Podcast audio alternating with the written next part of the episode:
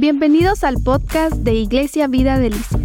En este espacio puedes encontrar los mensajes de nuestras reuniones de domingo. Nuestro propósito es compartir reflexiones que impacten nuestras vidas y nos impulsen a vivir como Jesús. Por ahí me tocó compartir hace algunas semanas, les hablaba de estancados. Y si bien este mensaje que voy a compartir hoy, pues podría ser como que la segunda parte, así que si tú quieres escuchar el primero, lo encuentras ya sea en YouTube o en Spotify ahora. Gracias aquí al equipo, este, el buen Paco Juárez. Ya tenemos Spotify y pues ahí están las predicaciones. Y bien, pues hoy el mensaje que les traigo lo he titulado ¿Qué hacer cuando estoy en el suelo? ¿Qué hacer cuando estoy en el suelo? No somos indiferentes a nuevos comienzos. ¿Se han dado cuenta que somos muy empáticos cuando vemos una historia? Ahí, a los que tienen Face, que ven un videíto de cómo un hombre de las calles es levantado y es redimido y lo bañan y empiezan a cortarle el pelo y vemos cómo genera estas millones de vistas, porque somos muy empáticos con historias de restauración, con historias de nuevos comienzos, ¿verdad? Y nuestra alma es sensible. ¿Por qué? Porque nosotros somos una historia así. Nuestra vida cuenta la historia de redención. Los más destacados aún tienen a veces que empezar de nuevo. Quiero que vean la siguiente imagen y es de la marca Sony. ¿Cuántos la ubican? Bueno, pues empezó en Japón en 1946 como, como ollas que cocinaban arroz. y Nokia empezó creando papel sanitario. Qué cosas, ¿no? El error la caída es universal. Todos la vamos a cometer, todos vamos a aprender de ella y lo que necesitamos aquí es ver cómo vamos a salir adelante, cómo vamos a superarlo. Pero de que va a llegar, tarde que temprano va a llegar. Todos la vamos a regar. Varias veces. Algo que nunca debemos olvidar es que Jesús desafió a los que, lo, a los que condenaban a otros. Jesús los desafió. A esas personas que miraban feo a los demás por sus errores, Jesús los desafió.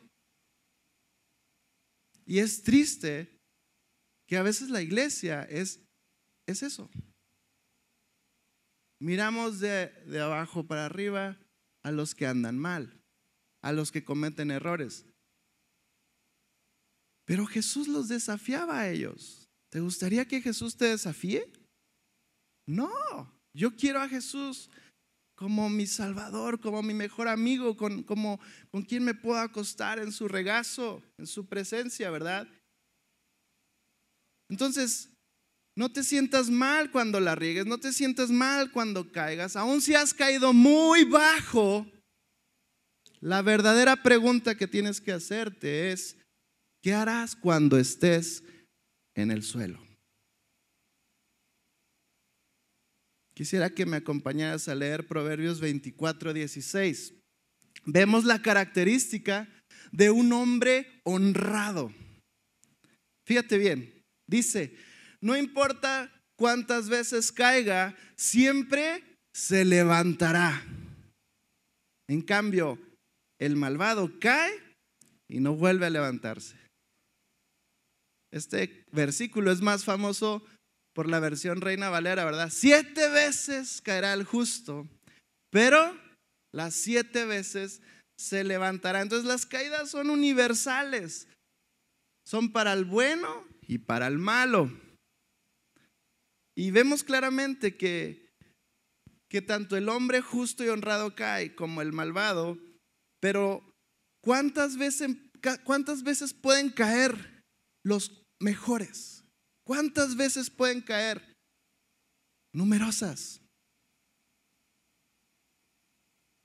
Algo que aceptaría más nuestro corazón, algo que nos caería más fácil asimilar, es que se nos dijera, los malos fueron los que cayeron y los buenos, honrados, los justos, permanecen. ¿Verdad? Eso suena a eslogan de iglesia. Pero no.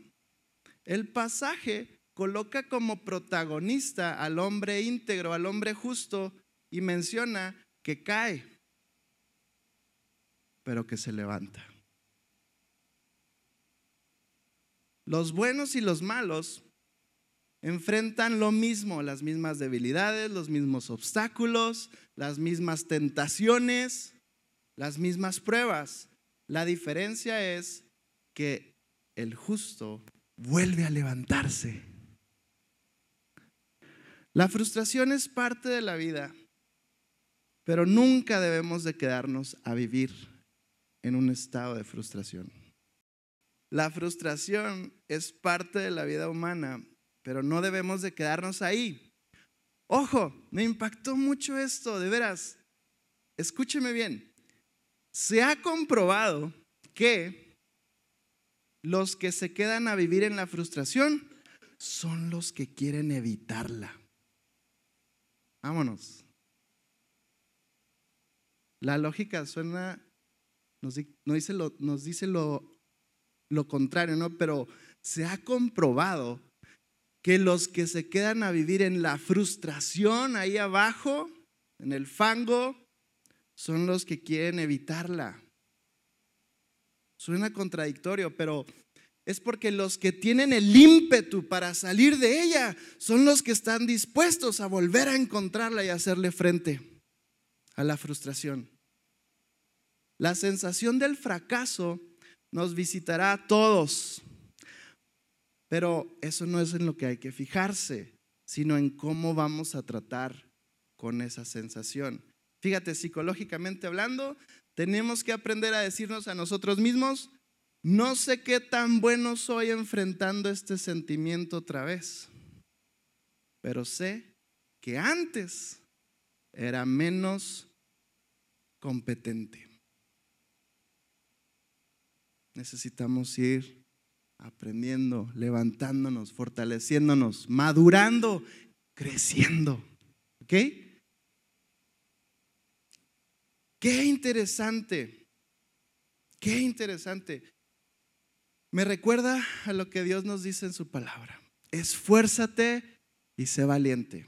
No temas ni desmayes, ni te duermas. ¡Ey! No se duerman. No se duerman, mis hermanos, porque tenemos que aprender que necesitamos de Dios más en este momento en el que venimos a la iglesia. Allá afuera nos va a llover. Pero qué bonito para todos aquellos que venimos a la iglesia y ponemos atención y estamos presentes y estamos recibiendo, porque todos nosotros sacaremos nuestro paraguas y no nos mojaremos. Pero allá afuera va a llover. Allá afuera va a llover. Esfuérzate y sé valiente. Pero eso no va a pasar si nos quedamos a vivir en la frustración. Fíjate bien, lo que yo haga con mis desaciertos moldeará el tipo de persona que seré. Lo que yo haga con mis fallas y con mis errores moldeará el tipo de persona que seré. Nuestros errores no nos definen. Lo que nos define es qué voy a hacer con ellos.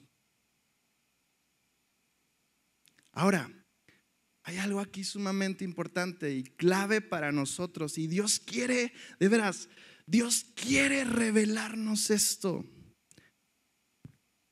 Como se mencionó antes, pues todos lidiamos con el fracaso.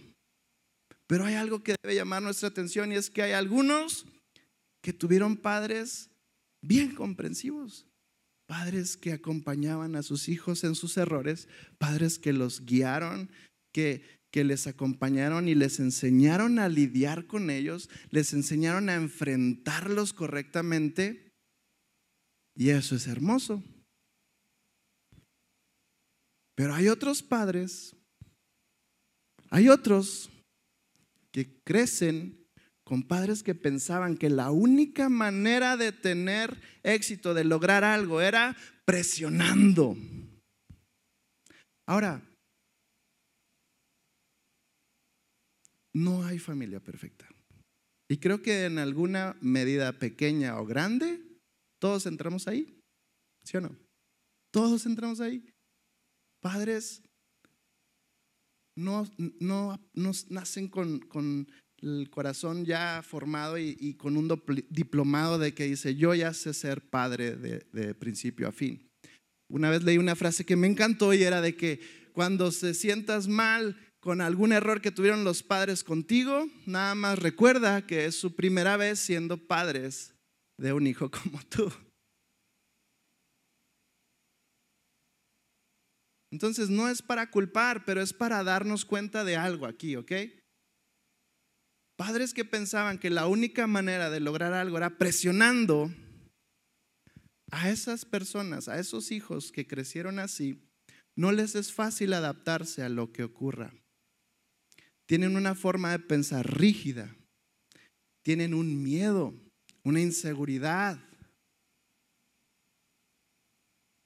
Tenemos una voz dentro de nosotros que nos critica, que nos dice, que nada es suficientemente bueno. Una voz molesta que nos dice que la perfección es lo correcto, que todo tiene que salir bien en el primer intento.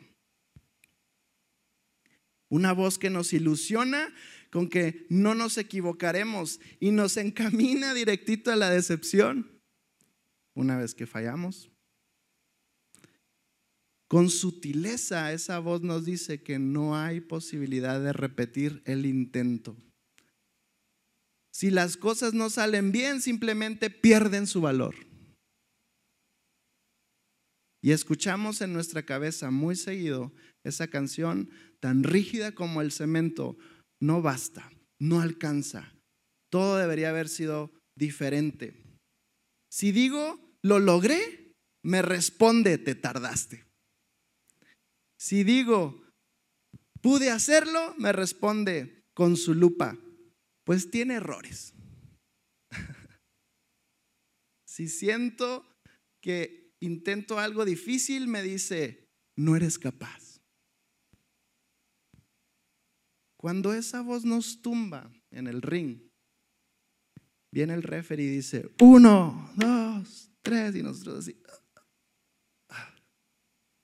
y llega hasta el 10, nos logra hacernos quedarnos en una esquina temblorosos, convencidos de que debemos de, seguir repitiéndonos, si no puedo hacerlo perfecto, no haré nada. Lo impactante aquí, y esto es lo que digo que Dios quiere revelarnos, lo impactante o sea, si te vas a quedar con algo, quédate con esto. Es que deja de ser un asunto de éxito o fracaso y se vuelve un asunto de aprobación. Sentirse aprobado, sentirse amado. Entonces es una lucha por buscar una aprobación. Es por eso que muchos no logran experimentar el amor de Dios. Porque hay una barrera que nos dice, Dios es grande, Dios es bueno, su misericordia, pero tú la riegas gacho. Y no podemos. Entonces yo termino, yo no termino de sentirme en confianza con Dios. Yo no termino de sentir esa cercanía con Él. Por eso se vuelve religión. Algo que, que lo hacemos por automático, algo que pues, pues es domingo, pues hay que ir. ¿Qué van a decir si no voy? Que digan lo que quieran, lo que no lo importa lo que la gente dice, lo que importa es a quién venimos a buscar. Pero esto impacta tanto nuestras vidas que sabes qué pasa, preferimos tomar la escoba como Marta y afanarnos y empezar a, a ver qué podemos hacer en nuestras fuerzas, en vez de ser como María en la presencia de Jesús. El mensaje de Jesús para todos nosotros en Lucas 15, con la historia del Hijo pródigo, es que no importa cuánto has fallado y cuán bajo has caído, hay un Padre que te espera en casa. Pero qué triste que a veces nuestro Padre terrenal, y digo nuestro hablando en general, porque ningún Padre terrenal es perfecto, ¿verdad? Pero qué triste que yo como padre a veces decepciono el corazón de mis hijos. Y no modelo un ejemplo para ellos del amor de Dios, Padre.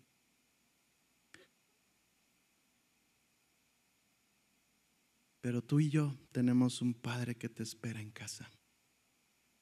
Y sabes que todos los días se asoma por la ventana. Él no se ha olvidado de ti. Y nunca lo hará. No todos se alegran por el rescate del caído, ¿sabes? En ocasiones, el caído puede estar ahí tirado y solo ver pies de gente que pasa y va y viene y anda muy metida en sus asuntos.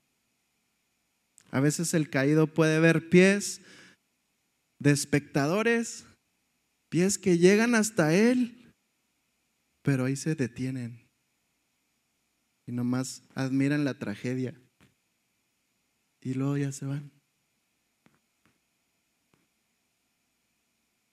A veces el caído ve, suelas de zapatos que nomás lo brincan, que lo ven como un estorbo.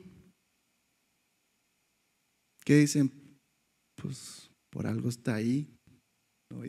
Cruz, cruz, que se vaya Jesús conmigo y que, ¿cómo va el dicho ese? Para que vean, no me lo sé, yo no soy como ustedes. Ah, eso me lo saqué bajo la manga. No, ustedes son bien lindos.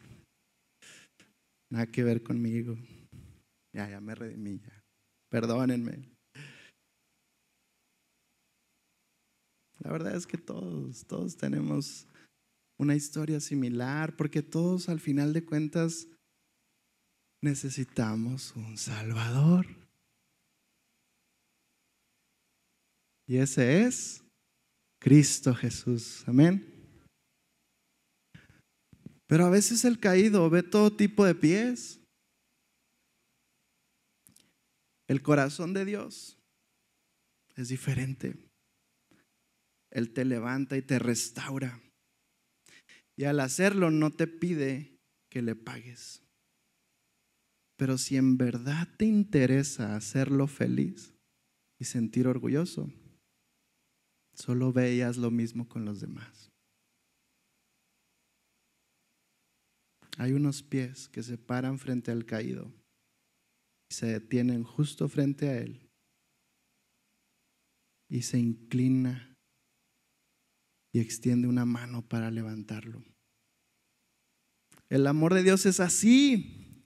Es como aquel que muestra con sus actos lo que significa amar al prójimo que levanta al caído y paga toda su recuperación y le dice, aquí voy a estar al pendiente, no te voy a dejar.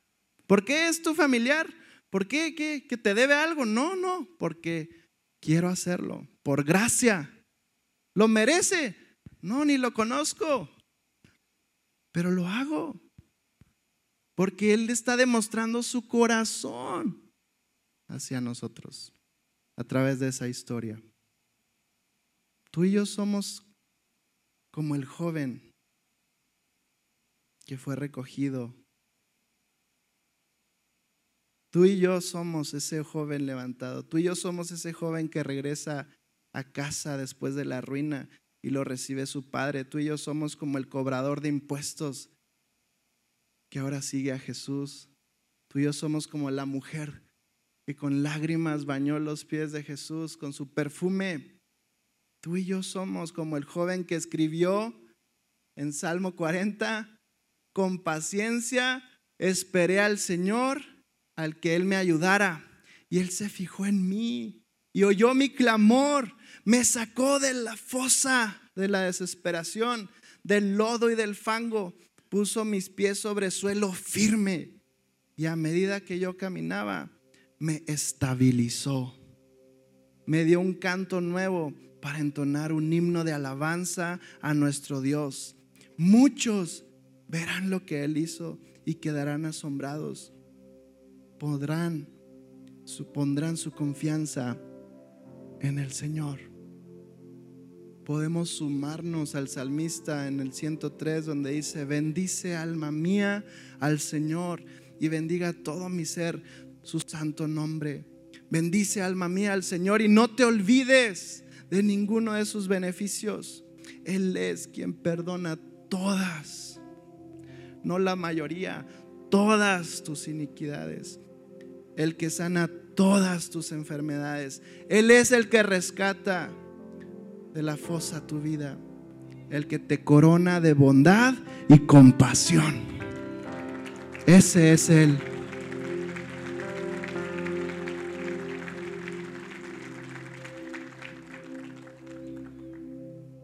El cielo nos mira con misericordia. Escucha esta frase. El cielo nos mira con misericordia y nos extiende la mano. Pero no es cualquier mano. Es la mano. Es el rey en persona. Y creo que hablo por todos cuando digo que podemos entender la actitud del hermano mayor en la parábola del hijo pródigo, que no se alegró de que volviera el hijo. Él representa esa parte de nosotros que espera que si algo se hizo mal, se trate con cautela, que se le dé un castigo, que se le ponga a prueba. Y muy seguido vemos con desconfianza la bondad de Dios, ¿sabías eso? Como iglesia, muy seguido vemos con desconfianza la bondad de Dios. Nos parece excesiva. Y nos preguntamos, Dios debería actuar de esta manera, como que anhelamos justicia, anhelamos juicio, severidad inmediata. No nos basta que alguien haya estado en su chiquero personal. Queremos que permanezca ahí para que, a ver si aprende. Es más, que dice que Pero en su lugar, Dios otorga gracia. Nos levanta de la ruina. Los regresa a Él. Uf, qué mala noticia para nuestros anhelos del castigo al prójimo malvado, ¿no? Pero es una gran noticia para nosotros cuando se trata de nuestros errores. En la historia de Jesús, la gracia se deja ver en la actitud del Padre. el hijo comienza a hablar y le empieza a dar explicaciones y a como que arrepentirse, pero el papá ni lo escucha en el sentido de no de que no le importe, sino que le quiere demostrar que no pasa nada, no me tienes que dar explicaciones. El padre solamente procede con hacer una fiesta, porque él ya volvió. El padre le quiere decir, hijo, ya, el que estés aquí lo es todo para mí. Eso es todo. Ahí vemos el amor de Jesús. Ahí vemos el amor del Padre. Y al igual que el Hijo, Solemos estar cargados por nuestros fracasos. Hemos hecho un desorden y cuanto más grande sentimos más vergüenza y más culpa por lo que hicimos. Y así es como estaba este hijo, pero solo pudo recibir la celebración. Él no, no lo merecía, no lo esperaba, no, no, no pudo dar explicaciones, él solamente se tuvo que poner pajita, dejarse llevar y recibir. Todo lo que pudo hacer él es recibir. ¿No te gustaría recibirlo? ¿Sabías tú que hay una manera de descubrir hoy en día el rostro del hijo pródigo con la tecnología que hoy hay? Podemos ver cómo es. ¿Alguna vez te has preguntado cómo era? Tú dirás, pero eso es una parábola, no, no si es real. Con la tecnología de hoy, puedes ver cómo era. Si te has preguntado de que, cómo era su nariz, cómo eran sus ojos, puedes verlo. Algunos piensan que a lo mejor son rasgos de ascendencia hebrea, pero hoy lo puedes ver. Mira, saca tu smartphone, pícale a la cámara y ponle modo selfie.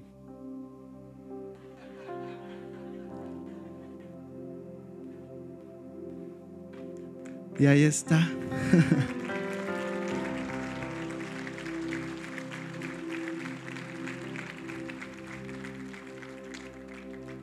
Porque el rostro del Hijo es el nuestro.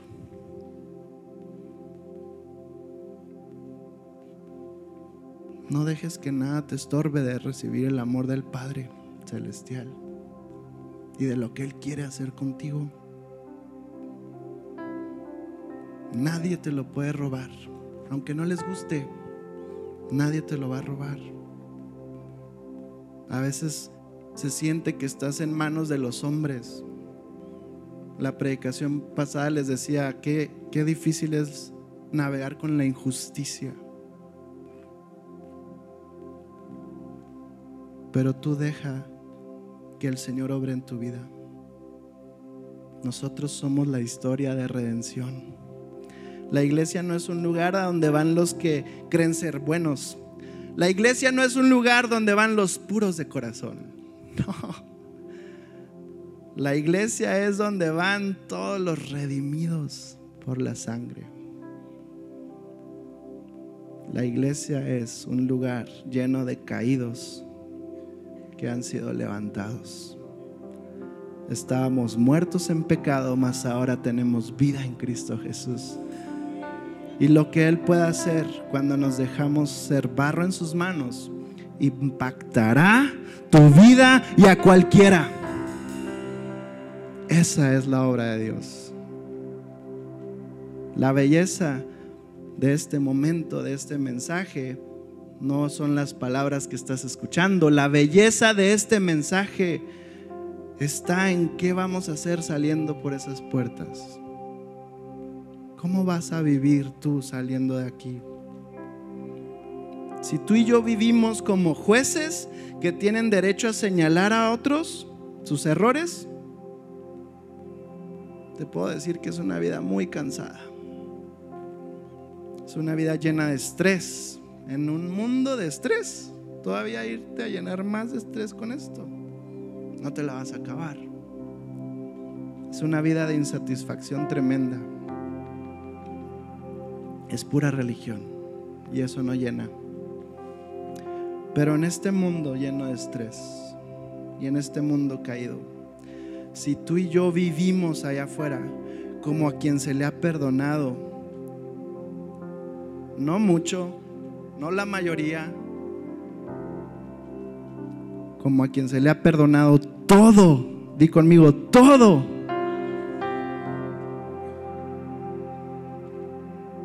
entonces podremos hacer mucho como el cuerpo de Cristo en este mundo roto, empezando por nuestra familia y extendiéndonos a los que nos rodeen. Nadie más de ti tiene una maestría en tu vida. Solo tú conoces cuánta gracia necesitas cada día? ¿Por qué no se la pedimos? ¿Qué tengo que hacer cuando estoy tirado en el suelo? Recibir la gracia de Dios. Volver a levantarme, porque el futuro es glorioso en Él. Gracias por escuchar el mensaje del día de hoy. Si ha sido de bendición para tu vida, te invitamos a que puedas compartirlo con tus familiares y amigos. Nos vemos.